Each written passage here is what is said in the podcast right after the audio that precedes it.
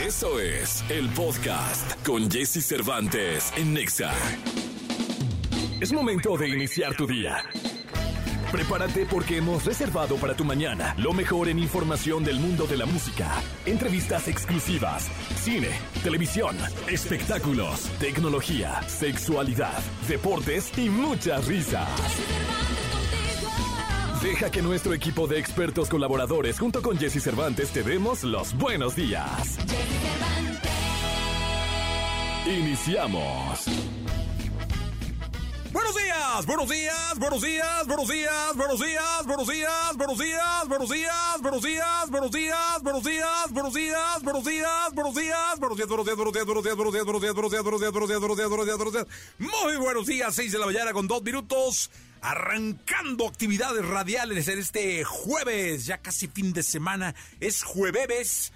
Hoy eh, es jueves con olor a viernes, señoras y señores. Gracias por estar en contacto con nosotros. Hoy tendremos un programa muy especial. Nos va a acompañar Juan Soler, viene con nosotros. Hoy es el día del rock, ¿no? ¿El, rock en español o del, rock, Janisita? Del rock en general. Así que bueno, tendremos sorpresas en, torno al rock. Ya, ya lo estarán viendo. Eh, Juan Soler viene por la serie, es, es protagonista de la serie Chaborrucos. Y pues vamos también a celebrar eh, este Día Mundial del Rock para que estés en contacto con nosotros, por favor. Bueno, como cada jueves estará Katy Calderón de la Barca, Gil Barrera, Nicolás Romay Piral, el niño maravilla conocido como The Kid, como The Wonder, Checo Sound con la lectura del tarot y tendremos muchas sorpresas. Vamos a empezar con nuestra frase del día de hoy. Si todo a tu alrededor parece oscuro, mira otra vez. Porque sabes qué? Lo más seguro es que la luz seas tú. Y no te das cuenta. Porque no hay nada peor que tener luz y vivir apagado. ¿No? Eso está cabrón. O sea, todos somos seres de luz, todos brillamos, todos podemos avanzar. Pero hay gente que se ve oscura, que se ve gris. Gente que no se ve la sombra. Y eso es tristísimo de verdad. Bueno, aquí empezamos, 6 con 4, 6 de la mañana con 4 minutos de Colombia, Ryan Castro, piso 21, 1420. Toda la información del mundo del espectáculo con Gil Barrera, con Jesse Cervantes en Nexa. Señoras, señores, la jauría histeria para saludar al hombre espectáculo de México, el querido Gil Gilillo, Gil Gilillo, Gil Gilillo al cual saludo con cariño, mi querido Gilgrillo. ¿Cómo estás? 13 de julio, mi 13 de julio, jueves 13. Jueves 13 de ya julio. Ya casi llegamos a la quincena del mes número 7, Gilillo. Esto está volando. Ah, sí es cierto. Sí, sí, sí, sí, sí, sí, sí. Oye. Una cana más y me siento viejo.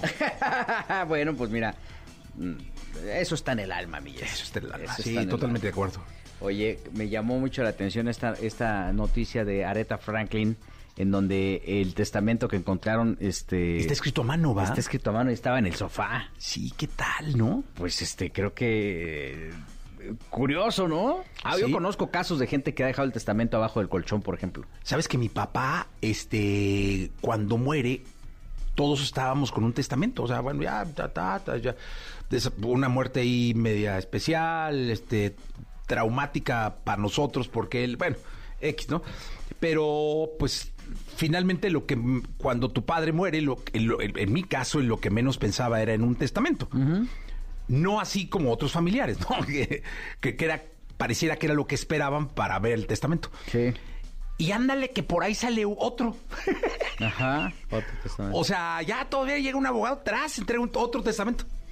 Y surprise, o sea, de como ya, ya estábamos todos listos, o movedero así de, de fibras. Afortunadamente, Vigilillo y yo me salí este de la bronca y ahí se hicieron trizas. Oye, imagínate ahorita que aparece este manuscrito Exacto. de Areta la familia. Sí, sí, sí, y obviamente este al final terminaron validándolo, dijeron, pues este fue este fue prácticamente el, que tiene la, autoridad o tiene el peso y, y, bueno, obviamente este ya se concluye un, un, juicio bastante complicado. Es una disputa entre tres eh, hijos de, cuatro que tiene la cantidad. Bien, pero imagínate cómo ahora que apareció esto, eh, hecho, escrito a mano, señores, es una hoja a mano, una hoja de cuaderno, además, ni siquiera que era una hoja bon, una hoja de cuaderno escrita a mano por Aretha Franklin, que está abajo del sofá, ¿no? Sí, sí, sí, abajo del sofá. Y, y este, eh, este fue fechado en 2014.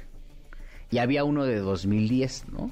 Que era con el que estaban es con el que estaban con el que estaban diciendo no pues es que este es legítimo no es el del no, 2010 de repente aparece pero además me lleva al tema de Juan Gabriel por ejemplo no que tiene un caso muy similar ahorita no hay varios testamentos aparentemente previos y un testamento muy extraño por decirlo de alguna forma que se da en los últimos eh, años de, de vida de Juan Gabriel no hay otros donde sí están firmados. De hecho, yo conozco uno, yo ya vi un testamento de Juan Gabriel donde está firmado por Juan Gabriel de una fecha anterior a la que aparentemente, este, digamos que es un, testamento previo al final, que es con el que le dan la autoridad de eh, heredero universal a eh, eh, Alberto, a Iván Aguilera, que es el primogénito de Juan Gabriel. Oye, yo te voy a decir una cosa. Estaba en el bautizo este que me invitaron de Nadir Asís, que es el manager de Adrián, de Adal y de, Omar. Eh, llevó, al doble de Juan Gabriel. Es Jaime Varela, que es, ah, entiendo que es el doble autorizado eh, para hacer el show. Eran 26 músicos en escena un era, era Juan Gabriel, o sea, espectáculo. Pero fuera de eso me puse a reflexionar porque el tipo canta dos horas de éxitos de Juan Gabriel. Y lo hace, es, es, impresionante el parecido, la forma. Tiene a los músicos de Juan Gabriel, al abuelo que era el director de Juan Gabriel, el director musical de Juan Gabriel. Es impresionante. Mariachi, o sea, es un showzazo. Pero fíjate, yo analizando la obra le decía a mi esposa el dineral que hay de regalías que se reciben y se reciben de Juan Gabriel. Es una obra millonaria. Es una, es un, es un patrimonio millonario. Yo tengo conocimiento de muy buena fuente que son 260 millones de dólares la herencia de Juan Gabriel. Sí, no, no, es una cosa. Es una locura, ¿eh? Oye, y lo que se paga, ¿eh? Sí, porque va cayendo, es un cochinito que Cada tres meses hay dinero y hay dinero y se siguen cantando las canciones de Juan Gabriel y se siguen versionando las canciones de Juan Gabriel y es una obra impresionante. O sea, lo que yo escuché decía uno y otro y otro y otro y, gente llorando con el doble de Juan Gabriel, ¿eh? Sí, sí. O sea, gente llorando, gente bailando. O sea, era lo que pasó fue así como, wow, qué pedazo de, de ícono nacional era el, el querido Alberto Aguilera Valadez. ¿Y sabes quién es, o sea, a, quién le cae el 50% de, lo que, de todo lo que cae de Juan Gabriel? ¿A quién? Eh, el 50% es Iván Aguilera y el otro 50% es para Simona Hackman, la esposa de Iván Aguilera. No, pues. O sea, todo lo que había de Juan Gabriel no, no cayó directamente en Iván. Iván hizo un acuerdo con su esposa y su esposa es la que le está administrando, pongo comillas, esos ingresos. Órale. O sea, esos 260 millones de dólares que están que tengo documentados es la parte de la herencia, la mitad son de Simona Hayek. Qué loco. Y el resto de los hijos de Juan Gabriel no ha recibido un solo quinto. Y, y, la mamá de los hijos de Juan Gabriel no ha recibido ni migajas de esa herencia. Qué loco. Ah. Entonces sí, es un es un que las herencias vuelven locos, o sea, es una cosa, una locura. Se pelean por mil pesos, se pelean por 500, o sea, es una una se hacen tristes las familias. ¿Y quieres que te diga otra cosa? Sí. La semana pasada en la esquina de las primicias presentamos una nota en la que dimos a conocer que también hay un balón suelto de eh, patrimonio de Juan Gabriel. Hay 400 obras que están rondando en YouTube que no tienen aparentemente dueño y que forman parte de un disco duro que le robaron a Juan Gabriel en una de sus casas en Cancún. Millones de pesos. Millones de pesos que están cayendo en algún lado porque están en YouTube. Millones de pesos. Millones de pesos. pues Vigil, así son las herencias. Y esta de Eta Franklin, que es con la que empezamos, que terminamos con Juan Gabriel, sí. este, fue una verdadera locura. Gil y yo nos escuchamos en la segunda. Mi Jessy, muy buenos días a todos. Lo mejor de los deportes con Nicolás Romay. Nicolás Romay. Con Jesse Cervantes en Exa. Oigan a México 2-0. Ahí está, señoras y señores. El marcador. Bueno, apuéstale, ya, apuéstele, el señor que está ahí, pues 2-0. Sufriendo, ¿eh? El gol se va a tardar en llegar. Después se va a abrir el partido y ya va a caer el segundo. Ok. Pero va a tener ocho atajadas claves, ya sabes. Bien, o sea, bien, bien jugado, Vamos a echar aceite un par de minutos, pero bien. A un brujo que es doctor, mi amor, le fui Señoras, señores, el brujo de la Asunción nos falló por poquito. Ese gol no debió haber entrado. el gol de Henry no lo pusieron. También sí, gol, de Henry. gol de Henry, sí. Henry Martin. Ahí muy bien, el brujo de la Asunción. Nicolás Robay Pilar, el niño maravilla. México pasó arriba de Jamaica. Se tardó en llegar el gol dos minutos. dos minutos. Dos minutos se tardó en caer. Y fue de Henry. Y fue de Henry. Fue de Henry Martin, señoras y al minuto dos, México. ¿Cómo cambia el trámite del partido cuando México anota primero?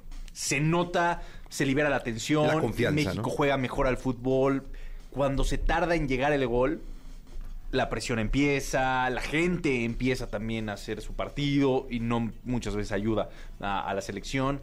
Jamaica se desespera, ¿no? Cuando queda el gol, Jamaica se desespera, hay espacios. Luego Luis Chávez hace un golazo de tiro libre. Golazo de tiro libre de Luis Chávez. No le veíamos un gol así desde el Mundial contra Arabia Saudita, ¿te acuerdas? Sí. Qué, qué bueno por, por Luis Chávez. Y ya en el minuto 94, nomás para arruinarnos la quiniela, el Piojito Alvarado por el 3 por 0. No, pero qué bueno, porque es muy contundente el 3-0. Eh, 8 a poco nada, la verdad. Eh, México jugó muy bien al fútbol, tuvo el balón, generó, fue contundente.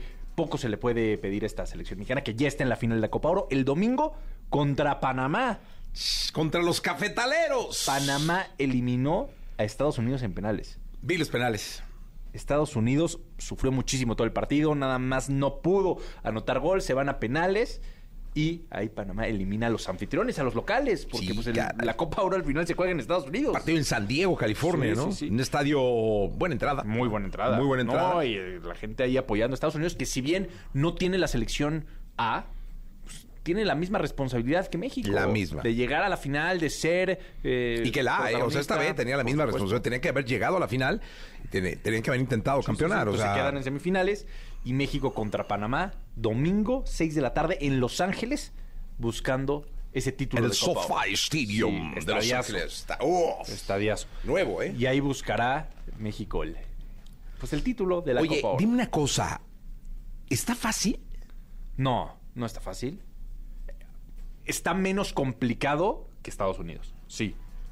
Porque con Estados Unidos hay una rivalidad, porque con Estados Unidos se juega un clásico, es diferente. Pero Panamá va a exigir muchísimo. Y aparte, todos los rivales de CONCACAF, de alguna u otra manera, hacen unos partidazos contra México. Sí. Todos. O sea, fácil no va a ser. No, no, no. Pero es que nada ha sido fácil. O sea, tú puedes decir, es el 3 por 0 con Jamaica es fácil. No, no fue fácil. Se estuvo trabajado, se contó con la fortuna de anotar un gol muy temprano en el partido, que eso abrió el panorama. Pero ya partidos fáciles, no, no hay. Oye, nada más que no los vayan a hospedar en calabazas, Minico. No, no, no para Que los hospeden ahí cerquita ya del cambiaron, Stadium. Ahí hay muchos hoteles ahí cerca. Cambiaron. En Las Vegas, cuando se jugó la Nations League, fue un desorden en la logística y ahora para esta ocasión que se jugó ayer el partido en Las Vegas, cambiaron de hotel, cambiaron muchas cosas y se nota, el futbolista está contento, el cuerpo técnico está contento, la estructura está contenta, todos están contentos, ganan el partido 3 3-0. Y espero campeonar el domingo, levantar la de oro, señores señores. Sí, la de oro. Sea muy importante. Muy, muy Estaremos el lunes, ¿no? Comentando. Sí, claro. Como, debe ser. Como debe ser. Nicolache, la voz, la voz del deporte en el mundo. Bien, la selección mexicana vuelve a ilusionar la selección. Sí, podemos decirlo así, ¿no? vuelve a ilusionar. claro, claro, final, claro, claro que vuelve a ilusionar. Por supuesto. Y ahora, este. ¿No hay jornadas? Sí, jornadas. Sí, claro que hay jornada. Hablamos de la segunda. Sí, jornada 3 arranca hoy. 3. ¿Contra quién mi zorro? Estoy eh, perdido ahorita. ¿Por qué? Porque como que no. Contra hoy, contra Santos. ¡Oh! ¡Ay, ay! El juego de hermanos, ¿no? Siete de la noche. Ay, qué nervios, Dios. Sí, hablamos de la jornada 3 del fútbol mexicano. Salgo a las 6. Sí, llego. ¿Sales a las 6? No, tengo un compromiso. de 3 a 6. Sí. Pero a no, las no puedes salir a las 6 porque entras a las 6. O sea, no puedes trabajar de 6 a 6, Jesús. Salgo a las 6. ¿En serio? Sí. ¿Trabajas de 6 a 6? Hoy trabajo de 6 a 6. Hoy trabajo de 6 a 6. Estás dando la mitad de tu vida. La mitad de mi vida. Sí, estoy dando la mitad de mi vida. Pero la otra mitad, como la dice. ¡No! Te vas a dormir. Me la pongo de sombrero, ¿no? Nico. Gran final. Vámonos con las curiosidades de Joaquín Sabina, 753. Descifra los misterios y secretos. Encuentra la interpretación de tus sueños y dudas desde el tarot con las respuestas de Checo Sound. Aquí en Jesse Cervantes en Nexa. Señoras y señores, el momento del tarot.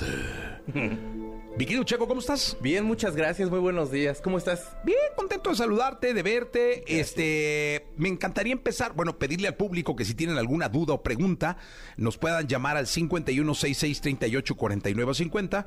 Pueden usar el chat room de la aplicación para ahí mandar su duda, o bien pueden usar el WhatsApp que tenemos, que es el 55 79 19 59 30. Mandan su pregunta para el tarot, o bien nos piden que los llamamos, les llamemos y les llamamos. Y así de sencillo entran en contacto con eh, pues el querido Checo Sound, Checo Misterio. Y a mí me gustaría empezar por algo, mi querido Checo. México, yo soy muy futbolero. Eh, México juega la final contra Panamá el domingo. Me mm. encantaría saber si México gana la Copa de Oro. Sí, sí se ve que va a ganar, pues no se ve complicado de hecho, pero lo que sí es que hay, están habiendo muchos cambios dentro de la selección. O sea, es un rotundo sí, pero van a seguir habiendo cambios dentro de la selección. No sé si con el Jimmy, pero va a estar haciendo como cosas Ok, ahí. es que ahí, ahí venía mi segunda pregunta. Entonces, México le gana a Panamá. Sí. Eso ya está, ¿no? Luego, ¿se queda el Jimmy o se va? Yo creo que todavía se queda, nada más que lo van a, van a estar, o sea, es como esta llantita de refacción que funciona, que no necesitas cambiar, que la deberían dejar, se ve que se queda y que le empieza nada más bien como un poquito más de, de ala para que empiece a, a elegir ya jugadores, para que pueda ser como ya entonces, más, ¿se liber- queda más Jimmy? libertad. Sí, señor. Se queda el Jimmy. Bueno, pues ahí está entonces la respuesta del tarot. Ya tenemos llamada telefónica. Mi querido maestro Checo Misterio, Checo Sound. Eh, ¿Quién habla? Buenos días. Buenos días. Es un fantasma que está ahí. Hola. Por telepatía, Bueno. yo sé. Eh, mi querido fantasma, ¿cómo estás? Bueno, bueno. Bueno, bueno, ¿cómo estás? ¿Cómo estás? Habla Víctor, Víctor Bravo. Víctor Bravo, ¿qué? Víctor Hernández Bravo. Víctor Hernández Bravo, te está escuchando el maestro Checo Misterio. Y tengo ahí dos dudas. Ah. Mira, eh, he tenido un tema económico algo complicado en estos dos meses Y quería ver cómo, cómo pinta para mí. Y el otro es, eh, estoy en espera de una resolución laboral en, en un tema de, de gobierno y quería ver cómo, cómo pinta para mí. De dinero, te estás como, te- tienes como muchas fugas de dinero. Todavía se ve que necesitas estar haciendo más ajustes ahí. Este, no sé si con este trabajo que vas a, que estás a lo mejor como pensando sea un Inter y no has tenido trabajo o no has tenido como a lo mejor ingresos, pero se ve fuga de dinero, necesitas empezar a guardar. De lo del trabajo, se ve que sí, nada más están como en decisiones todavía. Hay dos personas, hombres y una mujer que van a tener la resolución, pero se ve que sí. Muchísimas gracias. El mejor programa. Jesse, eres el mejor. Muchas gracias, hermano. Gracias, de verdad, por ese comentario. Es un aliciente importante para todos los que trabajamos en este programa, que somos muchos. Yo solo soy la voz. La voz detrás del De misterio. terciopelo. La voz de terciopelo, la Voz de terciopelada. Eh, ¿Quién habla? Hola, habla Pedro. ¿Qué pasa, Peter? ¿Cómo andas? Bien, bien, un poco dolido. Ay, Ah, Dios caray. de mi vida, mi Pedro, ¿qué? Eh, Pedro Reyes. ¿Qué pasó, Pedro? Eh, pues hubo un problema con mi novia y la verdad quisiera saber cómo va a acabar esto, cómo va a ser mi vida amorosa. A ver, no, no, no, no. O sea, A si ver, va a acabar de terminar con ella. ¿Ya o terminaron o no? Exacto, ¿ya terminaron o no? Porque no, no empiezas así a meterle trabas al tarot. Pues según ella sí, según yo no. Ella te terminó. Sí, Perfecto. Tú no quieres terminar. no. Perfecto. ¿Quieres que el tarot te diga si te va a perdonar o no? Eh, sí, Ahí está. sí, sí, sí. Hermano, se ve bien complicado. Yo te sugiero más bien que aprendas de las lecciones que tuviste eh, con, con esto, este error que a lo mejor hayas tenido. A lo mejor anduviste ahí medio de cuscón o alguna cosa ahí que, que pudo haberle medio como dolido, pero yo la verdad lo veo complicado. Te sugiero que más bien aprendas de todo lo que pasaste para que la siguiente relación que tengas no vuelvas a pasar por lo mismo. Trata de ser un poquito, de, de contenerte un poquito más, de estar más con tu pareja y así. ¿Lo cacharon a usted en algo? Eh, no, más bien, no, no, no, a mí no. O sea, ¿tú la cachaste a ella? Sí, sí, sí, sí. Bueno, pues sí se ve. Pues, Hermano, eh, yo, fuera de lo de la misma carta que es de que no se ve, te sugiero una cosa que, que, que, que va a ser bien importante. Quiérete un chorro, no regreses. Ok. Sí, no. No, hombre, brother, ya, para atrás ni para tomar impulso. Sí, Vámonos, no, ya, la vida tiene muchas ya. cosas para el frente. Te mereces mejor. Suerte, hermano. Un abrazo muy grande, muy fuerte, ¿eh? Gracias a ustedes. Cuídate, gracias. A ver, vamos a ver rápidamente quién está en otra línea. Otra llamada telefónica. Es que se convulsiona el teléfono. Sí. Mi querido Checo Misterio. Ahí están. Dos llamadas telefónicas. No, una primero y la otra después. Este, porque las dos va a ser un desmadre. A ver, Este, ¿quién habla? Bueno, ¡Ey! ¿Cómo te llamas? hola, Checo. Jessy, ¿Qué? buenos días. Habla Fernando. ¿Cómo estás? Dinos tu pregunta, por favor.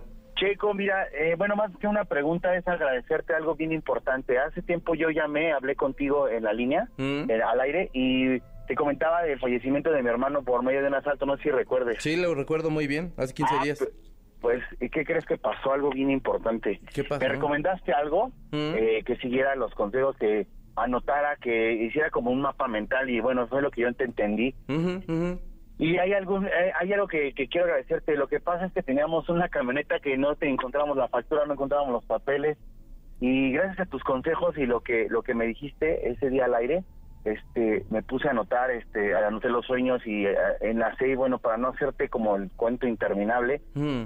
encontramos la factura descubrimos dónde estaba era el mensaje que traía mi hermano Me da Eran mucho las, gusto. las apariciones y las apariciones y las apariciones más los sueños y cosas algo nos dijo algo me indicó y fui a esa oficina vieja y, y- encontramos eh, afortunadamente gracias a eso encontramos la, la factura para poder eh, ocupar ese bien para para para dárselo a, a quien se a quien se lo merece y a quien se lo pudiéramos otorgar no Pues me da mucho gusto por ti. Realmente no, a lo mejor por no por la respuesta, porque yo, yo, yo creo que al final de cuentas, pues gracias por la confianza, pero me da gusto por ti. Sigue escuchando eso, no cierres ese canal, sigue escuchando, te va a dar más mensajes. Sergio nada más una última pregunta Dígame, señor. Eh, hay, hay, aparte de lo que me comentabas de la, de la, de la veladora que pudiera encender, Hmm. ¿hay algún otro consejo que me puedas dar como para eh, eh, eh, seguir con, con esa conexión eh, y no interrumpir esa, esa, esa parte, con ese vínculo con mi hermano? Cuando se acabe esa, ya se acabó, pero prende otras dos más. Ok. Y Ok. prende las de mismo fuego. O sea, cuando ya se está acabando una, trata de, de que no se apague con el mismo fuego de la que se está apagando, prende la nueva. Y, te, Te y, y- y- y, pues bríndaselas a tu hermano. Te agradezco mucho, chico. Ándele, bebé. Eres un sabio. No, hombre, muchas Oye, gracias. qué, qué bonita llamada, ¿eh? Wow, hasta me voy. me- Sí. me- ya me hicieron el fin de semana. Y a mí también. Qué bueno, me da mucho Porque son de las cosas que agradezco que pasen. Porque este programa es para eso, ¿no? Sí, claro. Para, para llegarle a la gente y, y llegarle de esta manera. Eh, mi querido Checo, ¿dónde te pueden localizar? Arroba Checo Sound, Checo con K, Z-A-U-N en Instagram. Oye, y le quiero decir al público que me acaba de invitar eh, a tu programa de los sábados, ¿no? Sí, sí, sí. El, ¿El qué el- día? El, el primer fin de semana de agosto. Yanisita. Voy a tener yo el honor, porque no te había dicho, porque yo sé que eres un hombre bien No, hombre, ocupado. pero luego dije, anda no, uno hombre. por aquí. Sí, me dejo caer. Es en vivo, ¿va? Sí, sí, sí, sí. Listo, sí. ya está, Qué gusto me va a dar. No, hombre, al contrario, mi querido Checo. Eh, 9 de la mañana, 28, gracias. A ti. Todo aquello que sientes, percibes, los comportamientos que desarrollas, la relación con tu medio, explicados desde la perspectiva de Katy Calderón de la Barca. En Jesse Cervantes en Exa. 8 de la mañana con 9 minutos, Katy Calderón de la Barca. ¿Cómo estás, Katy? Hola Jessy, bien contenta contigo aquí. Qué bueno, qué gusto saludarte, de verdad. Siempre nos da muchísimo gusto eh, que vengas y nos retroalimentes y que además nos dejes eh, pues todo ese halo de reflexión que queda cuando vienes a este programa. Oye, Katy, una de las cosas que más me molestan a mí que me digan, y se los estoy diciendo para que me lo digan, o sea, me estoy poniendo de pechito, ¿no? Sí. Pero cuando estoy discutiendo con alguien, cercano sobre todo, porque es cuando más me pasa, ¿no? Que me digan, es que estás traumado. Y bueno, estábamos discutiendo. Yo le dije, no me digas así porque me molesta mucho, la, la, la, la, la. Es que todos estamos traumados. Le respondió y dije, a chingao. Todos, todos. Todos. Todos estamos traumados. Todos, ¿Qué, qué- todos. qué es estar traumado? Tener una herida. O sea, todos tenemos una herida. El asunto es que las heridas, puede haber una cortadita, puede haber una ah, cicatriz, digamos, que quedó ahí, y pues está en un lugar en donde no te detona. Pero imagínate cuando tú tienes una herida del tamaño de la quemadura de tu piel. Entonces, cuando alguien llega, justo hiciste así de, ah, qué dolor. Es que la, la piel es el órgano más grande que bueno, tiene entonces el cuerpo humano. imagínate que alguien llega a darte un cariño y tú estás recién quemado. ¿Cuál es tu reacción? Esa. Ay, Dios, o sea, si te duele. Ay, Este- ¿no? Exactamente. Ese, ay, o sea, ese es una señal. O sea, cuando tenemos una sobrereacción, es una señal de que hay una huella y una herida, y ese es un trauma. Entonces, el asunto es que todos hemos pasado por situaciones en donde, o sea, no, a veces no necesariamente a propósito, a veces te pasó un accidente, tuviste una enfermedad, estuviste hospitalizado, naciste y estuviste en la incubadora, o sea, puede haber diferentes situaciones Que te genera un trauma. eh, que te pueden generar un trauma. Y un trauma es simplemente eso, o sea, una herida que llegó de manera inesperada, con mucha intensidad de dolor o emocional. Y entonces, ¿qué hace? Te deja esa huella. Entonces, cuando tienes esa huella y lo que hace, hace literalmente el cerebro es, cuando algo no, no lo sabe leer, te da las historias que ya tiene. Entonces, ¿qué hace? Le, vamos a suponer, En mi casa no había comida, este, porque pues no tenían mis papás para comprar comida, etcétera. Entonces, cada vez que yo siento que en mi mesa no hay comida, es que, ¿por qué no surten bien la despensa? Entonces me pongo loca, ¿no? ¿Y qué sucede? Estás traumado. Exactamente. Es una historia que mi cerebro acomodó de decir, no, manda la señal de alerta, viene un tema como también que nos alerta el miedo, la ansiedad, de no, no puedo estar si no hay comida. Y entonces, ¿qué sucede? Sobre reacciono. Entonces la gente que está a mi alrededor dice, ¿qué le pasó? O sea, ¿por qué reacciona así? ¿No? Y entonces, este, ahorita me viene a la cabeza, recién casadas, yo le preguntaba a mi esposo, este, ¿a qué hora vas a llegar, amor? Y hace cuenta que esa pregunta le detonaba, o sea, ¿por qué me pregunto? Yo dije, ¿qué le pasó? O sea, ¿qué claro, dije, ahí hay una huella de algo fuerte. Entonces, claro, ¿qué sucede cuando en pareja también logras entender la sobrereacción del otro? entiendes que ahí hay una herida de evidentemente este papas impositivos o agresivos. A ver, te, voy a hacer una pregunta eh, de alguna forma, no sé, eh, dura, incómoda para muchos, pero puede ser así. Cuando hay un, una pareja golpeadora, sí. En este caso, la gran mayoría de las veces pasa con los hombres, ¿no? Sí. Casi siempre, sí. 99% de eso, o 98%. ¿Es por un trauma? Sí. O sea, el hombre golpea porque está traumado, porque de niño... Lo golpearon. Lo, golpearon, lo agredieron, o pudo haber visto que a su mamá la golpeaban. Sí, exactamente. O sea, la violencia lo que hace es que te genera, imagínate, de niño, por eso es inesperado. Tú no te, tú no te esperas de niño ver que los padres que son tus cuidadores van a ejercer violencia, te van a poner en una situación 100% vulnerable, entonces tu sistema entra en un estado de shock y ahí atacas, huyes o te congelas. De niño no puedes atacar, si puedes huir o te puedes congelar. Y entonces cuando tu sistema empieza a sentir eh, que hay un abuso y el abuso puede ser que alguien te haga una pregunta, el abuso, el abuso puede ser que alguien, o sea, te esa digamos esa pregunta, haz de cuenta que te detona el que tú sientas que dudan de ti.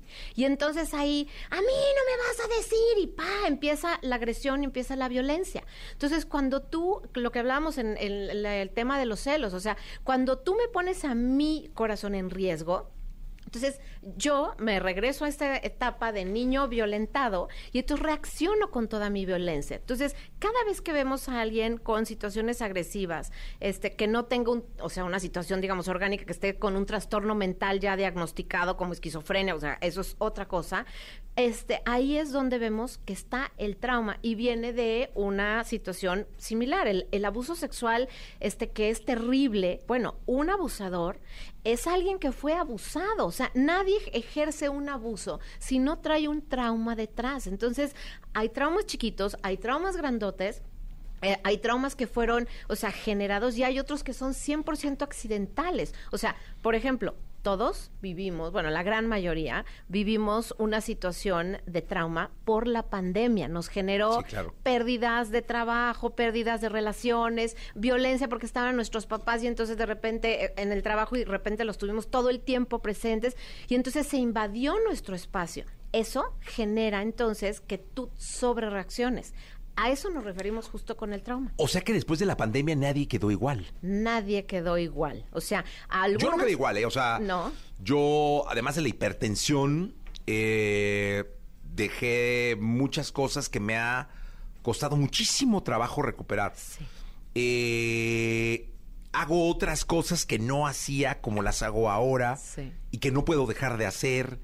O sea, sí, sí me cambió la manera de ser. Porque fíjate, o sea, si hablamos de la condición emocional de, de, lo que generó la pandemia, fue un tema de estrés absoluto. O sea, a, a una gran mayoría nos disparó, digamos, el estado de alerta. ¿Qué sucedió? Ansiedad profunda. Ahora, a los adolescentes particularmente que tienen el cerebro en formación, los dejó en modo ansiedad, los dejó muchos en modo depresión. Entonces, vino una crisis mundial en la, por ejemplo, en, la, en el tema de adolescencia, de todos los efectos que hubo de pues me la pasé ansioso, me la pasé en depresión y aumentó también el tema de suicidios fuertísimo. Entonces, o sea, no nos dejó, como lo dices, igual porque nuestro sistema con una base alta de estrés continua, que es justamente modo ansiedad, ahí nos deja una huella y entonces sobre reaccionamos terrible. Oye, voy a hacer también una, una pregunta.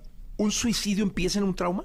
Sí. Un suicidio empieza en un trauma, porque fíjate, al, el suicidio tiene que ver con que no puedes expresar, o sea, tu sentir, tu malestar, tu enojo, no, no hay manera de que lo puedas poner afuera.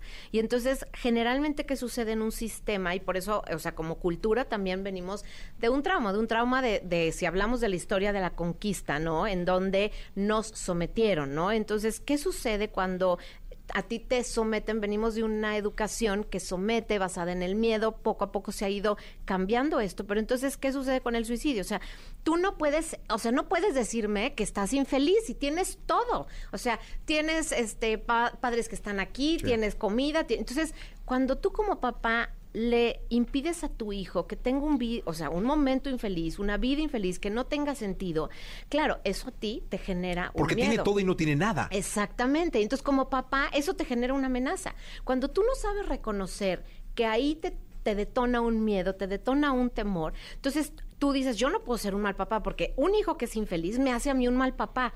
Ese es justo también viene de, de un, pues finalmente de un trauma, de darte cuenta que no te has podido separar, o sea... tengo que ser un buen papá. Exactamente, y decir que mi hijo se sienta mal no me hace un mal papá. O sea, necesito escuchar, necesito entender, pero si te fijas viene de esta incapacidad de escuchar, porque lo que hace un trauma es te genera la reacción de tu pasado. Entonces, si tú eres un adulto que como adulto razonas, escuchas, cuando estás en un estado de balance, cuando viene un trauma y te tocan esa herida, que es ese miedo a que se repita el dolor, dejas de tener esta visión abierta la perspectiva racional y entonces entra la visión de túnel en donde lo único que vas a hacer es salir de ese modo que te amenaza el corazón de volver a sentir ese dolor y reaccionas con todo cuando no tiene nada que ver contigo la situación que tu otra que tu hijo que la persona con la que estás hablando te dice. Entonces, digo, lo vemos en el tráfico. ¿Cuánta gente no está, o sea, traumada? A eso iba, o sea,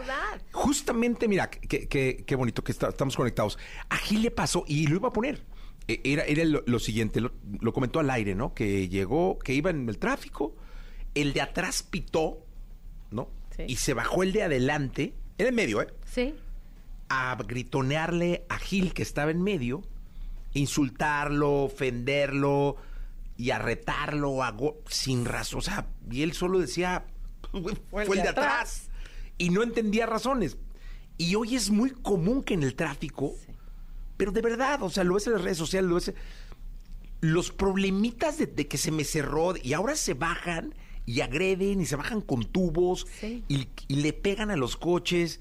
¿Eso es producto de qué? De un trauma de violencia, porque cuando tú de niño eres violentado y no puedes responderle a ese papá, a esa mamá que te agarra golpes, o sea, estás congelado. Entonces, cuando alguien, ya que estás más grande, arrancando en la adolescencia, este, cuando alguien vuelve a hacerte sentir, pues porque con un claxonazo sientes la invasión a tu espacio, sientes que alguien te dice, muévete, quítate, y es la voz de tu papá o de tu mamá violentándote, y ahora con tu tamaño, regresas a esa huella emocional, a quererle dar de golpes, de gritos y a parar el abuso que te estaban haciendo tus padres o quien sea que fue tu abusador. Y entonces, ¿en, ¿a quién vas? Pues con el que tienes enfrente. No buscas finalmente al culpable original. Oye, ¿cómo se para eso? O sea, cuando tienes a alguien que tiene un trauma, un traumado, que te está intentando, este, bueno, ofender y, atacar físicamente. ¿Cómo se le se puede detener o no? ¿O qué se le dice a ese nivel de estrés tan grande? Generalmente yo lo que les digo es, o sea, aplicar la fórmula de la empatía, que es repetir lo que escuchas o parafrasear lo que la otra persona te está diciendo o describir lo que estás observando. ¿Qué quiere decir? Si llega, estúpida vieja, ¿qué? que es, y es repetir como sí, o sea, una estúpida que le tocó el claxon. O sea, no es que tú le, le, des la razón, pero para ayudar a que la intensidad del otro baje, lo que tienes que hacer tú es, uno, entender que no se trata de ti, entender que hay un trauma ahí enfrente y simplemente parafrasear y decir, está usted muy molesto porque le toqué el claxon. Eh, digo, yo no fui, pero le voy a decir, está muy molesto. Y entonces validar su emoción, validar, validar su emoción hasta que baja la intensidad de esto y la otra persona regresa del, cerebro reptil, que es cuando estamos en modo trauma, a la corteza prefrontal, que es la parte racional, la parte inteligente del cerebro. Pero necesitamos validar mucho la emoción. Está usted muy enojado porque le pité sí, vieja imbécil. Tiene razón, piensa que soy un imbécil porque le pité y, con eso empieza a bajar, bajar, bajar la emoción hasta que la otra persona entre en razón. Sí, mira, nos mandan saludos desde León, desde Cuba, eh, Tlaxcala. Eh, muchas gracias a toda la gente que está por aquí preguntando. Eh, también en el chat de, de la estación están ahí interactuando con nosotros, eh, preguntando. Es que es un tema este de todos estamos traumados y, y yo no había reflexionado que además la pandemia, con esta invasión, Sí. porque ahorita que dijiste, un claxonazo es una invasión Sí. a tu intimidad. Eh, y en la pandemia todos invadimos a todos. Es decir, en mi casa de pronto que vivíamos mi mujer y yo, estábamos ocho metidos, asustados, este, cuidados y, y tu privacidad se reducía a un cuarto Sí. o a un lado de la cama o a un pedazo de la mesa. Y además con miedo. Con, sí, con el miedo de no salgan ni abran, limpien la, lo que llegue, no como la, pues no sé si como la posguerra o algo, pero Sí. eso definitivamente no nos dejó a todos igual. ¿No? Porque ese justo es ese estado que es el que te digo, el, el cerebro reptil, o sea, que solo tiene tres respuestas, ataco, huyo o me congelo. Entonces, vivimos en familia o atacándonos o saliendo, queriéndonos salir, a veces si no podíamos escapar a caminar, bueno, pues por lo menos la mente se va a otro lado, o congelándonos, que es, me quedo callado, no digo nada, y entonces en esa situación, ¿qué sucede? Todos con una condición de estrés tremenda, pues uno, los problemas de salud, pero dos, las sobrereacciones, y así. Entonces, o sea, lo que es importante es ver cómo cada uno tenemos nuestra sobre, sobrereacción, o sea, cómo cada uno podemos identificar nuestro trauma. Y generalmente lo podemos identificar observando cuál es mi sobrereacción. Cuando yo sobrereacciono, observo qué me pasó ahí, por qué sobrereaccioné, qué es lo que pensé de esta situación. Pues pensé que este güey me está diciendo que me quite o me está Yo agrediendo. casi siempre me arrepiento. Claro. O sea, cuando sobrereacciono así que ya ¡ah! pasa tantito y digo, ay, eso, ¿cómo hiciste? O sea, Sí. siempre reflexiono, ¿cómo la Claro. regaste? Pero Mira, fíjate, aquí, aquí nos comentan, dice, eh, llega un comentario, este viene por WhatsApp, dice, justo esto pasa también en el metro. Sí. Todo el mundo se pelea por entrar, por tomar un asiento. Ha habido golpes, rasguños, de todo. Exactamente, y, y el metro es una, y las horas pico además, es una situación de muchísimo estrés, entonces estar en una situación de estrés te detona las huellas emocionales y obviamente cuando sientes invasión a tu espacio y tu espacio vital, o sea, es, es donde físicamente te sientes invadido, ahí es donde reaccionas, ahí es donde viene la agresión, ¿por qué? Porque evidentemente si todos tenemos esta herida y esta huella, es importante reconocer, como tú lo dijiste ahorita, esa autorreflexión que tú, que tú acabas de mencionar, Jessy, es la que nos falta a muchísimas personas porque es uno de los pasitos de la inteligencia emocional. O sea, yo tengo que reconocer que me detona esta sobrereacción y observar qué me la detonó. Y generalmente ahí es donde viene el proceso, para eso nos sirve la culpa, para decir, esta conducta no va de acuerdo a mis Sí. valores, ¿no? Y entonces ahí es donde la cambiamos. No, me acuerdo una vez en el metro, eh, un- eh, digo, vi el video ahí en, en TikTok, que un señor se y a golpes llegaron porque le insistía a otro que no lo tocara, pero el metro estaba atiborrado. Sí. O sea, ¿cómo no te toco si esto va? Sí. Le decía, está la mano, ¿no? Claro. Pues no me toca, imposible no Sí.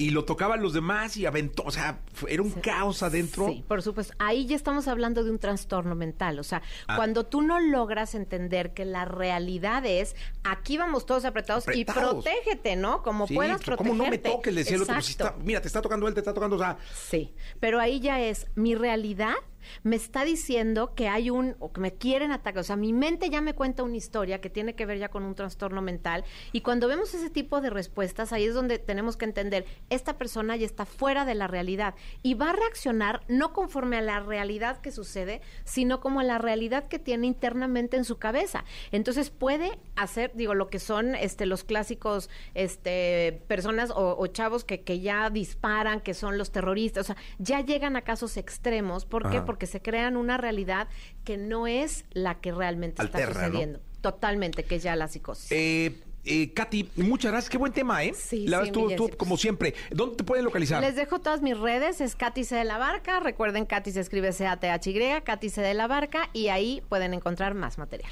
Muchas gracias, Katy Calderón de la Barca. Vamos a continuar 8 de la mañana, 26 minutos. Estamos en vivo. Toda la información del mundo del espectáculo con Gil Barrera, con Jesse Cervantes en Nexa. Señoras, señores, Gilgilillo, Gilgilillo, Gilgilín, el hombre espectáculo, el de México. Gracias, Gilillo, qué bueno que estás con nosotros. ¿Qué nos cuentas? Pues yo muy triste. ¡No! Muy triste, ¿Por mi qué? querido. Pues porque el- ayer la querida Lucero dio a conocer un comunicado en el que decía que, pues, este, dice, desde el profundo amor que nos tenemos Micho y yo, Ajá. queremos compartirles que por ahora hemos decidido poner una pausa en nuestra hermosa relación de pareja de tantos años. Los tiempos nos están jugando una mala pasada, el trabajo nos absorbe y no podemos compartir tantos momentos juntos y convivir como siempre lo hemos hecho. De común acuerdo, en paz y de la mano, hemos tomado esta difícil decisión que deseamos sea temporal, por el bien del gran amor que nos tenemos. Agradecemos siempre su cariño y respeto para ambos. Lucero y Michelle Curie. Yo estaba de un preocupado, mi Jessy. Dije, ojalá y en algún momento esta gente sea feliz y, y tenga el amor eterno, pero pues no. No, la verdad es que no. Yo les deseo mucha suerte a los dos porque, pues esto de vivir situaciones de separación es difícil, ¿no, Gilillo? Pues es un trancazo, Yo pero no es que estuviera preocupado, pero ya que leí dije, ah, mira, pues ojalá que les vaya bien. yo creo que sí, o sea, pues les, les deseas este buenos buenos, o sea, Para bienes. Sí, ¿no? No, no, no dejó los comentarios. No hubo comentarios en el post. Lo que me hace suponer que no les importa lo que la gente diga. Hubo 24.247 likes o corazoncitos. Ok. Pero no, no cerró los comentarios. Es que dijo, ¿pa' qué va? ¿Para qué le estoy No, ahí? ¿Qué tal que me dicen algo de ¿Pa' qué le echo leña al fuego? por fin, ¿no? Alguna situación o algo este así en buena onda. Es una buena pareja, una pareja bien centrada. Sí. Este, por ahí andan especulando que se estaba echando un recalentado con Manuelito y que esa relación está perfectamente clara desde hace mucho tiempo, esa separación está muy clara, son vecinos, ¿no? Se llevan muy bien, Manuel y Manuel Mijares y Lucero. Y estar como especulando que cómo, pues no, la verdad es que como dices, a- los humanos cambiamos, todos los días somos diferentes y hay cosas que empiezan y hay cosas que se tienen que acabar. Sí. Entonces, este, creo que lo que yo no sé es que es esta moda de estar diciendo, este, con el profundo amor nos vamos a separar. Ya ves que Ricky Martin también dijo lo También, mismo, sí, sí, sí. ¿No? Sí, pues es que el, el profundo amor es medio canijo, ¿va? Porque No, es el que separa. Nos separamos desde el amor. Pues mejor que no sea profundo y que sigan de compas y llevándosela bien. Ahora, lo dicen, yo no sé si lo dicen para quedar bien, o sea, dicen, bueno, pues ya voy, ya a lo mejor empieza una relación nueva y que no me estén molestando, que qué Claro. pasó con fulano, ¿no? Que, que frega estar ahí avisando, no, ya no estoy con ella, ¿qué crees? Porque ahora ya traigo un modelo más reciente. Sí, sí, sí, sí, sí. Ahora, Lucero está espectacular, ¿eh? Guapísima, o sea, te Siempre trae, ha o estado. sea, pues está Sí, sí, sí. impresionante. Es una mujer muy hermosa. La verdad es que, mira, desde el profundo amor les deseamos que encuentren paz. ¿No? Pues así ya, se, ya las cosas tienen que desear desde Sí, el profundo Desde amor. el amor profundo les deseamos paz. Sí, desde el amor profundo. Oye, que este Wendy está nominada de la Casa de los Famosos. Sí, qué onda, la primera. Ah, ayer me, lo, lo único que me dio. pues, que me- se me hizo chistoso es que dijo: Está bien, tengo que sentirlo. Porque, porque no había que. No la había nominado, ¿no? No la había nominado, se ve eh, no, no se va, no. Está ella, Poncho de Nigris y Bárbara Torres, me parece que está también ahí nominada. Pero y, y otro cuate que no me acuerdo cómo se llama. Ah, y Jorge. Jorge. Jorge. sí. Que Y- supuestamente. pero la Barbie salva uno, ¿no? En una de esas salva a Jorge porque Jorge la salvó la vez pasada. Ay, pues se va a ir. Pero mal. la Barbie salva a todo mundo, salvó al hermano porque creo que le pegó con una pesa a un vato hace unos años en- y lo metieron al bote y lo tuvieron que sacar. Ah, ¿sí? La Barbie Juárez, sí. Ah, mira. Sí, que porque el hermano es medio, ya sabes. ¿no? Ay, Dios de mi vida. Sí, Vigil, pues bueno. no digan, no, no va a ser que venga aquí a la salida. ya ves el del coche, de, lo te puse de ejemplo. Ah, Exacto. sí. eh, con la psicóloga. Ah. Del cuate que te. Sí, sí, sí, se puso loco ahí. Y no va a venir el hermano, mejor No, Gilillo, no, no. Don, don, don brother de la Barbie. es con cariño. No, pero. Oye, pues yo creo que es que mira, si quedaría Poncho, quedaría Bárbara y esta.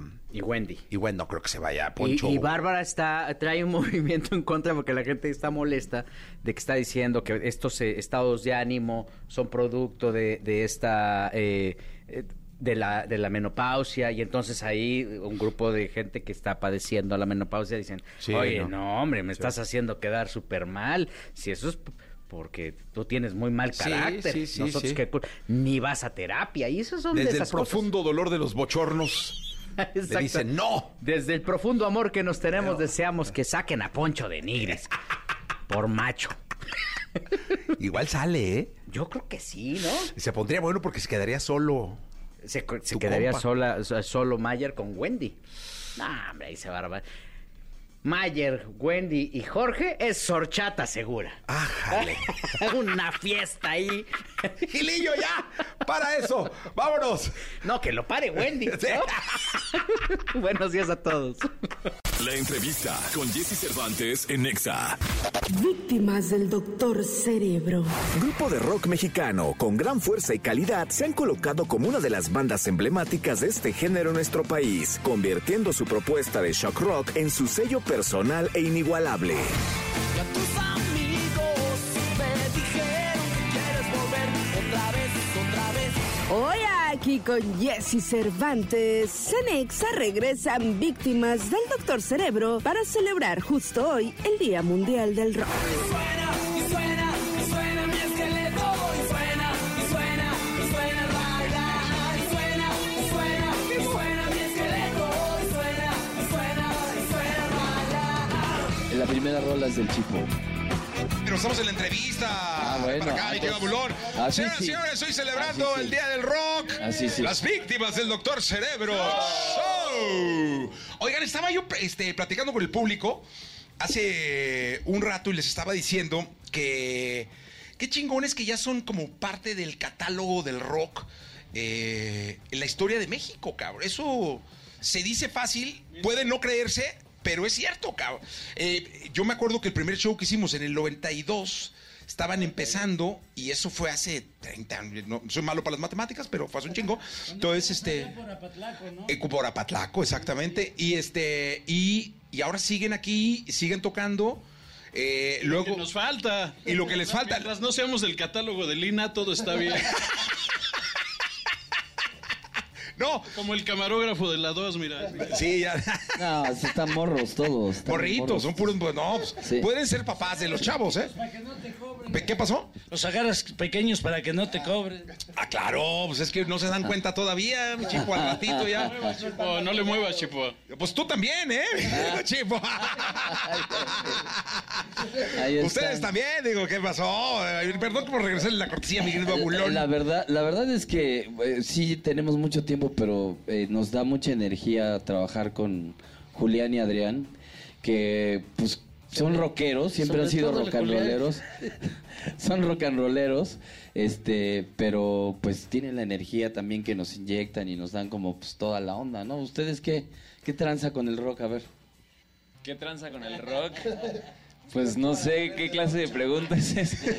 No, pues es bien chido, la verdad, poder estar aquí con estos muchachos que, como tú bien dices, tienen una trayectoria perrísima y son parte del catálogo, y son parte de, De la histo- historia. de la historia de nuestro país, entonces es un honor para nosotros. somos los nuevos. Ya no somos los nuevos, ya tenemos casi siete años tocando con ustedes. O más, no, ocho. Ocho. Oye, ¿cómo los invitaron, eh? Pues la, o sea, primero Aulón vio a Julián tocar con su banda en un en el un show Imperial, Imperial. en paz descanse. Era el único que mi tocaba banda, bien. Mi banda se llamaba Nubia, pero tiene ya un rato. Aparte era como murió. una banda como de rock progresivo donde acá el Juliancito se daba grasa y compartieron escenario con una banda que tenía Aulón que se llamaba Albina, si no mal recuerdo, ¿no? Lo vio tocar, le gustó y en ese entonces creo que se habían quedado sin baterista. Se lo llevaron a un show y yo me acuerdo perfecto que en un... Sí, sí, sí. No, ¿de qué te acuerdas? Sí, sí, sí, sí. Sí, sí, sí, sí, sí, sí, sí, sí. Traigo mi cocol. Le digo. A mí me pasa lo mismo al aire. Y este. Le dije una vez en una comida a Julián de que, oye, pues si les hace falta guitarrista, pues diles, pero me dijo, no, pues ya tienen. La verdad es que los llevaron a fuerzas, no nos quedó de otra. Ya cuando vimos ya algo ya estaba puesto con Ya, ya estaba yo en la alacena del chipo comiéndome. no, y me dijo- un día me dijo, no, pues oye, el, el guitarro tuvo algunas broncas, vente a ensayar. Y yo, pues, ¿cuál? No me sé ninguna. Tú, vente. La verdad Y- es que maravilloso, lo- eh, el compañero lo ha hecho magnífico, tanto que ya tenemos Ya lo queremos años. correr a los Hayes Mays. Y pues ya, me adoptó el chipo. El reload con esto. ¿Tú no tenías banda? No, en ese entonces no. Yo estaba. Ni ahora tiene. No, no, no. en- Yo en ese entonces estaba nada más tocando por mi cuenta. Pues ahorita estoy tocando con algunos otros artistas, pero aquí esta es mi casa. Eso, pues muy bien, la verdad es que me da mucho gusto. Entonces, ¿qué? ¿Con cuál empezamos? Con una del chipo. El Chipo, venga, el Chipo. Un aplauso para el Chipo. Dios me lo bendiga y me lo guarde por siempre, señoras y señores. Que tengo una estampita de mi Chipo que guardo en la cartera. Así que, víctimas del Doctor Cerebro Show. Para celebrar el Día del Rock en vivo totalmente. Venga, mi Chipo. Venga, venga. Ayúdenle, por favor, a acomodarse. ¿Qué hago con Ya esto? estamos, ya estamos. Ya estamos. Sí, venga. Jesse Cervantes en Exa.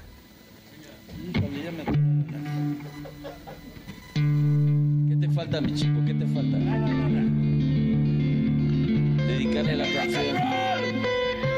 Dedicarle la canción a todo el público de EXA con esa intro maravillosa. Esta canción va dedicada para todos esos amores tóxicos, enfermos.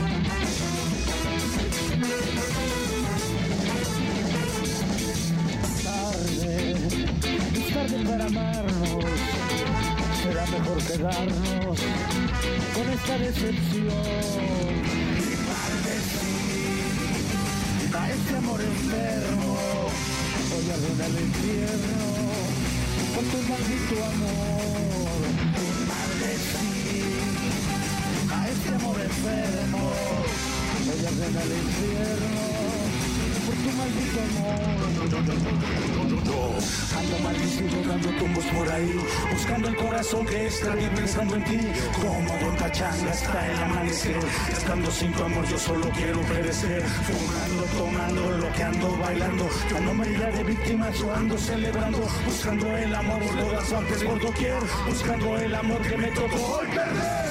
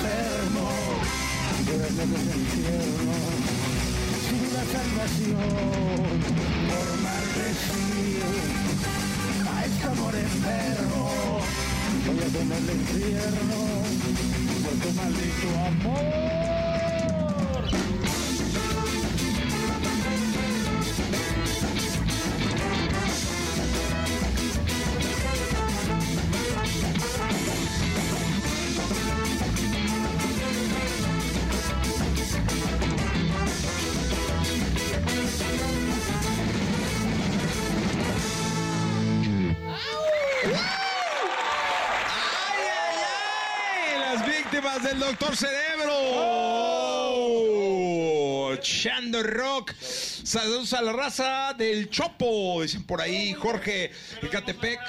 De los laboratorios. Sí, sí, ahorita sí, ya estamos como Ya estamos como para todo estar tipo viendo de a ese análisis, ¿no? chopo, Sí. no al otro. ¿Cómo anda de azúcar, mi Muy bien, muy bien, gracias, gracias. de la presión ando del carajo. Ecatepec, Chilpancingo, de Tijuana, de Baja California, Ciudad Neza, Allá de nos vemos Torreón. en Tijuana, por cierto, Sí. por allá estaremos. Oye, ¿ya han tocado en todo el país? O sea, ¿ya, ya recorrieron todo México? Ya, ya, ya nos tocó ir a todos lados. Tuvimos la fortuna ya casi de recorrer también todos Estados Unidos, ya, sí, sí, ya. Sí, ya. Son 34 años, entonces ya te imaginarás. Oye, ¿cómo van a festejar los 35? Ah, pues ya, ya Creo que vamos a hacer un pastel si el chipo llega primero. ¿Qué pasó, mi chipo? Ese es el más Qué joven de todos, es el que mejor se mueve. No, pues al lado de Les Moisés. presento a mis hijos. no, mi chipo. Tú eres el de la Es el energía más de la joven banda. al lado de Moisés, pues cómo no. Ahorita viene nuevo disco, nuevo sencillo. O sea, estamos. eh, ¿Cuándo sale el nuevo disco? Ya, ya, ya. De hecho, grabamos sencillo. Y falta hacer unos toques finales, voz de Chipotle, unas guitarras de Adrián. Y arrancamos. De hecho, estábamos en grabación y paramos para venir aquí. Qué bueno, gracias. Muchas gracias, al contrario, por invitarnos. Estamos ahorita. Entonces están terminando el sencillo. El nuevo, el nuevo disco ya. Ah, nuevo disco. Eh, sí, bueno, y el sencillo pues te lo traeremos para que Claro. lo escuches, a ver qué te Por supuesto, sí, sí, sí. ¿Cuándo sale? Ya en un mes, en un mes. En agosto, digamos, a finales de agosto. Finales de agosto tenemos ya todo listo por acá. Y, Y- la primicia va a ser aquí en Exa. Oye, dime una cosa, ¿y habrá conciertos de aniversario? Pues vamos a sí. presentar el, el aniversario, yo creo, ya hicimos el Zócalo de la Ciudad de México, ya hicimos el Zócalo de Puebla, nos gustaría hacerlo en Monterrey o alguna ciudad así Ah, pues, representativa, Tijuana, Monterrey. Ahí nos están escuchando y viendo. así. No, pues ya, ya Este, estamos ahí en planes. en pláticas. Vamos a darles la sorpresa pronto. No, pues, estaría increíble, la verdad. Vamos a Tijuana, Mexicali, ahí Guadalajara. El 24, el lunes vamos a Monterrey, por allá nos vemos en Monterrey, así es que... Regios, allá nos vemos. ¿El lunes? ¿Van a tocar el lunes? Es un, un especial de Navidad ahí medio loco. Ah, de, oh, no, hombre, están, muy adelantados. Es que es, es Navidad, ¿cómo se llama? Navidad en primavera, ¿no? Algo así. Ah, está bueno. La verdad es que es, es- es algo medio importante para los niñitos que están enfermitos, Ah, entonces Es un, show benéfico Sí. que está organizando la gente de Desvelados sí. para, Estaban para cobrando regalarles juguetes. Eh, con Juan Ramón. Sí, justamente. Ah, le mandamos un abrazo. Claro que sí. ¿Qué Ahí nos escuchamos? vemos, cuñado. Esa. ¿Qué escuchamos? ¿Qué sigue, Bulón? Venga, venga, bueno, venga, Vampiro. Vampiro, vampiro, venga, venga, venga, venga. Las víctimas del doctor Cerebro. Ey, ey, ey. Genial día del rock and roll.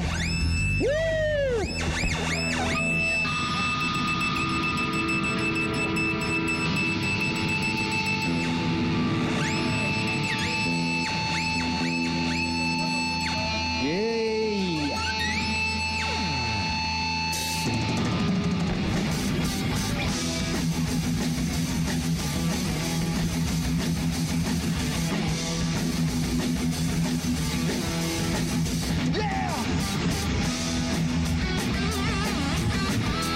se resiste.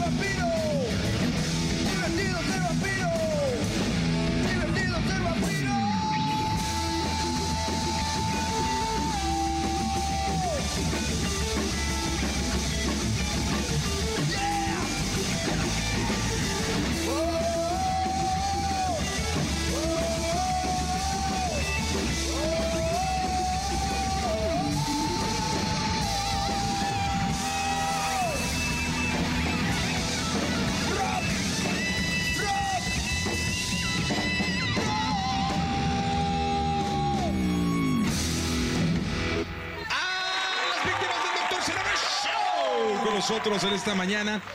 Oye, eh, qué, qué bueno que se celebra un día el rock cuando deberíamos de celebrarlo diario.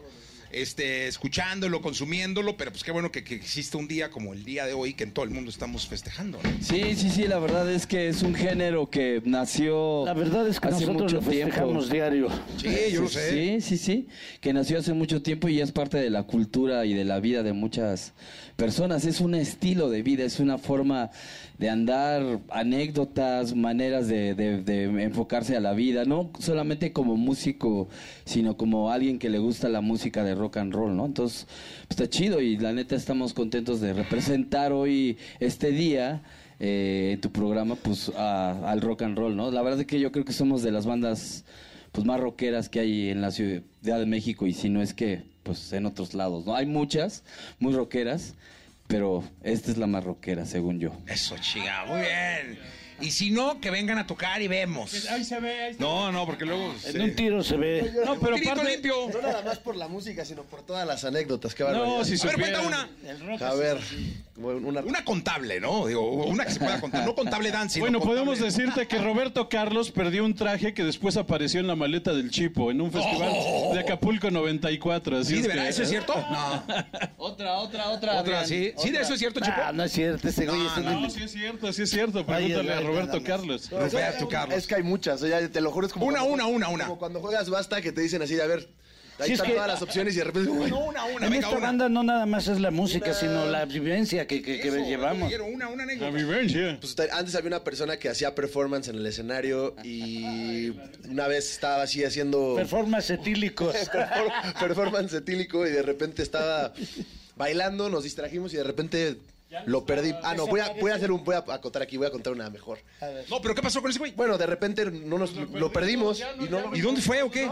Se cayó de un escenario de Lo perdimos Ah, como cayó. 5 metros no Nadie se sé. dio cuenta, que- nadie se dio cuenta como la tercera canción. Es pero que tocamos en la rumorosa y ya no supimos de él. De Una mejor, una- el chipo hace su pirotecnia en- para, para los saxofones, el saxofón. máscara de caballo. De repente vemos a Ah, Bueno, entonces tú haces la pirotecnia. ¿Sabes cuántas veces se le ha incendiado Eso esa madre? justamente. Puso su chu- una vez el cohete al revés en el saxofón, se le hizo un hoyo, le da la Mira, mira, mira, mira, mira, ahí está. Ah, o sea, pones tú la pirotecnia dentro del saxofón. Es que le da una onda al sonido chida. No, y es que así no la detectan los perros. Con el tufo del sax, así ya no huele. También una vez que se le andaba abriendo el tanque, una vez se le andaba abriendo el tanque de gas de la pirotecnia en la camioneta, estuvimos a punto de explotar. Hombre, no, no, ¿qué tal? Todo. Eso es rock una and roll. serie, ¿por qué no hacen Eso un es rock and roll, Eso es rock and roll. y tienen para hacer un documental. Es que todos los días, todos los días. Todos los días. Nada más ponles una cámara y ya, ya. no. Oye, pues hagan una serie. se- se- La verdad sería una buena. Este, Las víctimas, la serie. Eh, pues no lo sé, no lo No, sé. sí, creo que, de verdad creo que estaría muy Sí, bueno. sí, Claro, claro, claro que sí. claro. No manches, sería todo un éxito. ¿Sabes qué, Jessy? Tenemos este eh, filmaciones desde que comenzamos. Por eso. Sí, porque tocábamos, tocábamos en la calle, pedíamos eh, lana en la Antes de que calle, en el Nuevo. Testamento ya estaban filmando al chipo. Sí, ya estábamos tocando así en la calle, pedíamos lana. Luego a veces era increíble porque tocábamos afuera de los mercados, nos regalaban tacos. Eh, la gente muy, muy, muy, muy, muy metida con la onda que traíamos desde siempre. Y estamos agradecidos con la gente porque la verdad se identifican con la energía, el show, el, el- toda la onda que traemos. Sí, qué bueno. ¿Qué escuchamos? Brujerías. Venga. Y escogimos puras rolas rockeras hoy porque Venga, es el día del del rock Sí, señor. Como debe ser. Así que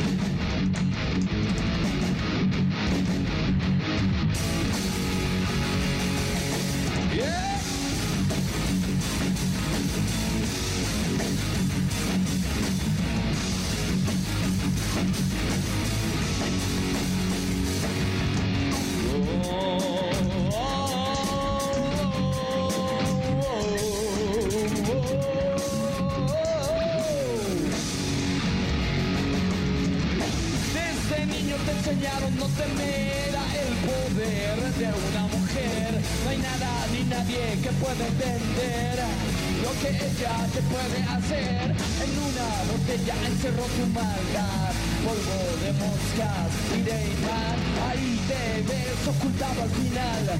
Es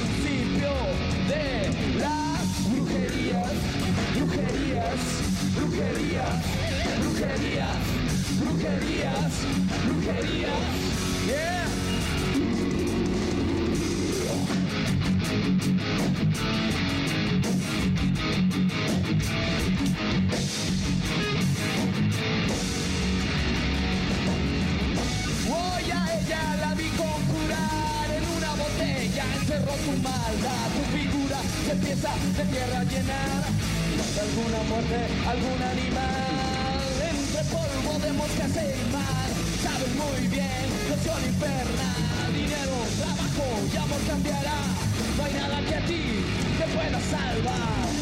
Brujerías, brujerías, brujerías, brujerías, brujerías, brujerías,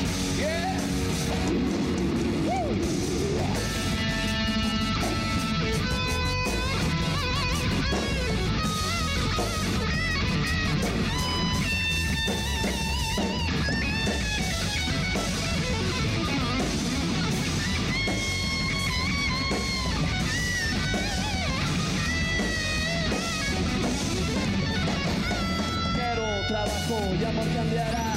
No hay nada que a ti te pueda salvar. Si sabes muy bien, te seguro. Brujerías, brujerías, brujerías, brujerías, brujerías, brujerías. las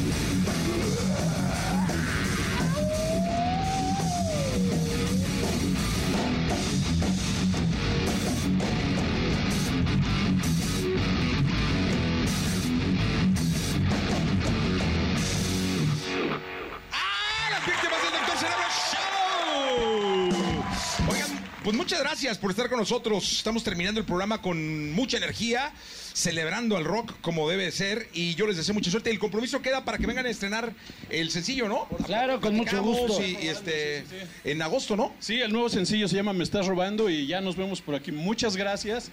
Gracias y pues el rock es para todos. No hay un conductor más rockero que, que Jesse. ¿eh? Ahí lo ven. Che, Godín, aquel rockero. ingeniero que está, está ciego, sale de aquí el ingeniero y se va a pedir afuera por un bolillo. No, no, no, aquí sí hay rock, ¿eh? Y. Sí, señor, sí, señor. Todas las modelos hoy se Ya pusieron bien otras rockers, bocinas. Mira, ahí está, traen, Si traen. vieran todo este, el crew que tenemos acá, dos, tres punks, uno ahí colgado de las lámparas, ¿son los gremlins o es el staff? No, es el staff. Es que así los No, tenemos no, para no pagarles. Colgados de las lámparas. No, no es cierto. Gracias a las víctimas del Doctor Gracias. Cerebro. Se quedan con Jordi. Cuídense.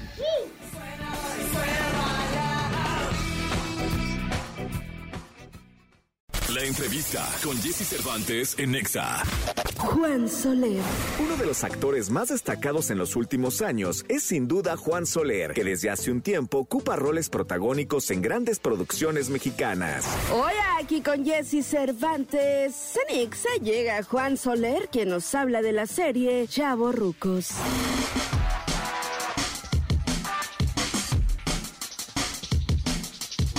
8 de la mañana, 48 minutos. Juan Soler, la última vez que te vi fue en una cocina. Wow, claro. Acuérdate. Sí, claro, perfecto. Haciendo, pues, era una especie como de paella. Es como de paella. No, era, era paella, ¿no? De hecho, es una paella valenciana. Una Exacto. paella valenciana. Debo decirles que además de que eh, respeto tu trayectoria y, y te he seguido en los programas matutinos, en películas, series y demás, qué buen cocinero eres. Muchas gracias. No, a ver, yo no sé cocinar ni un sándwich. Ese día yo llegué te- aterrorizado porque dije, ¿qué demonios vengo a hacer aquí? Ah, no te preocupes, ahí te van a decir cómo. Y, y yo teníamos una compañera del público, sí. entonces este, yo llegué y le dije, oye, pues tú sabes cocinar. Sí, yo. Dije, bueno, pues yo le echo de pinche, ¿no? Ahí le entramos. Yo de pinche, yo corto, yo todo. No, hombre, este hombre. Todo- ni, ni hizo- o sea, no necesitó de las indicaciones del chef, que no me acuerdo ni cómo se llama.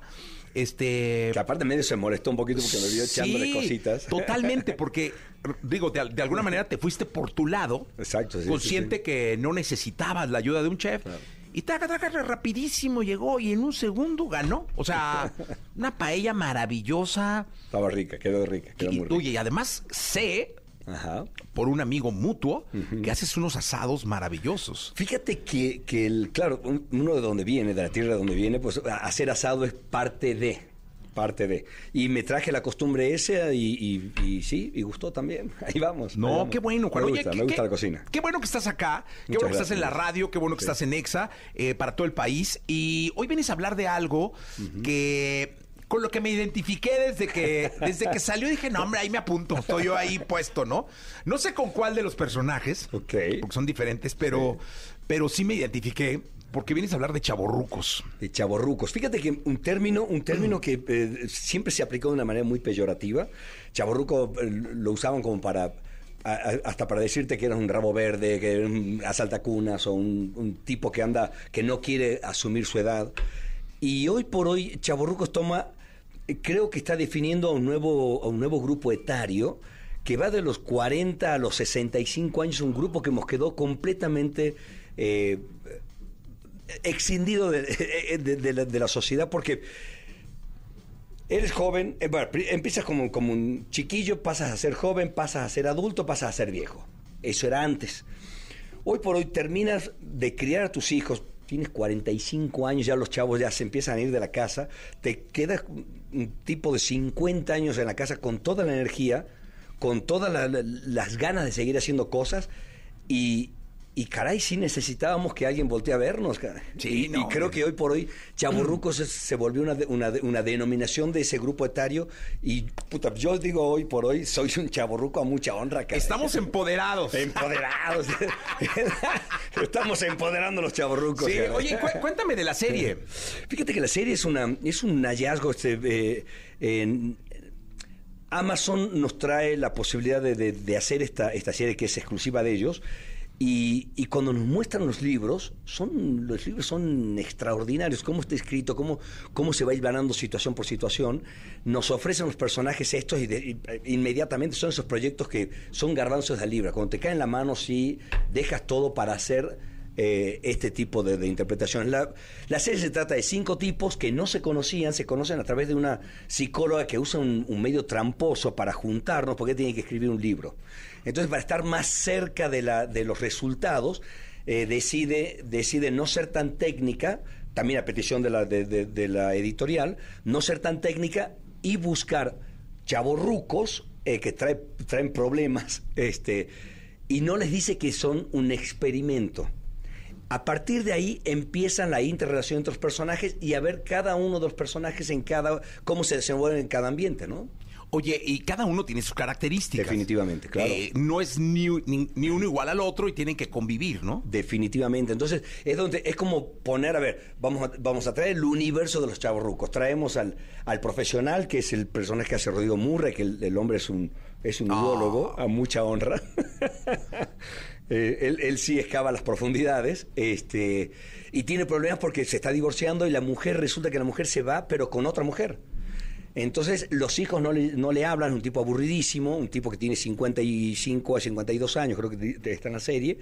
eh, está con problemas, recurre a la psicóloga. Está mi personaje que se llama, este, que es el chavo, el chavo ruco rico, Víctor, este, que es el, es el que heredó todo, nunca le costó nada, no sabe trabajar, no tiene la más mínima idea de lo que mover un dedo, y se la pasa de fiesta en fiesta, be- bebe, se droga, anda con, hace orgías permanentemente también está en problemas serios. Luego tienes al, al, al ruco, que es este, el personaje es Julio Bracho, que es el, es el ruco gay, que es el sugar daddy, y, y que claro, él lo único que quiere es la aceptación y el cariño de, de, de- un chamaquillo, de, un chamaquillo. Entonces, también lo viven humillando, lo viven, lo viven haciendo menos. Está el ruco que, que, que- interpreta Cristian de la Fuente, que es un ruco que tuvo mucho éxito, es como un integrante de una banda como Menudo, por ejemplo. Esta se llama Uranio 21, cagadísimo.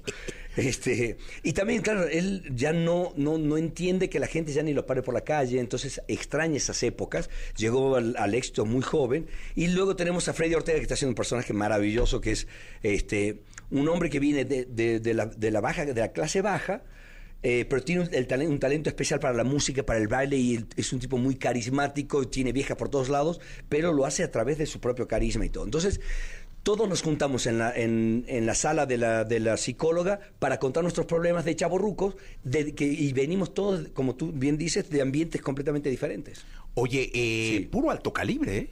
De actores, Buena, este... buena, buena. Bueno, no. Dalila Polanco, que me, que, me- que me- Dalila, que me no, de impresionante. Dalila. Sofía Alexander, que es un lujo tenerla en un personaje también extraordinario. Entonces, la verdad es que nuestra directora, Magaby, que, que que hizo un trabajo increíble, qué buen, qué buena, eh, qué buen tino por parte de la producción tratar un tema de hombres dirigido desde el punto de vista de una mujer. Entonces, sí, está, está muy bien balanceada, la verdad que vale la pena verla, no se la pierdan ahí en, en- en Prime Video. Oye, si tuvieras que escoger a cuatro chavorrucos, eh, actores, cantantes, que ya no estén vivos, es decir, que, que, que ya... eh, Que ¿quiénes pasaron al que siguiente pasaron, pla- al siguiente eh, nivel. ¿A quiénes Ujú. serían? Escuchaste el podcast de Jesse Cervantes en Exa.